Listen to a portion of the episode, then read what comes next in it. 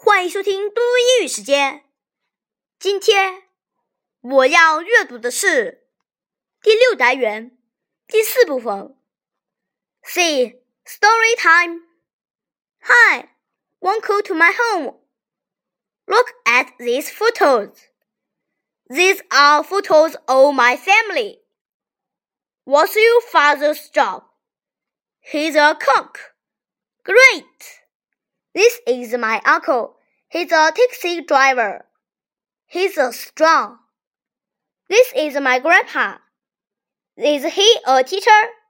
Yes. Look, a baseball player. Who's that? Haha, it's me. 谢谢大家，明天见。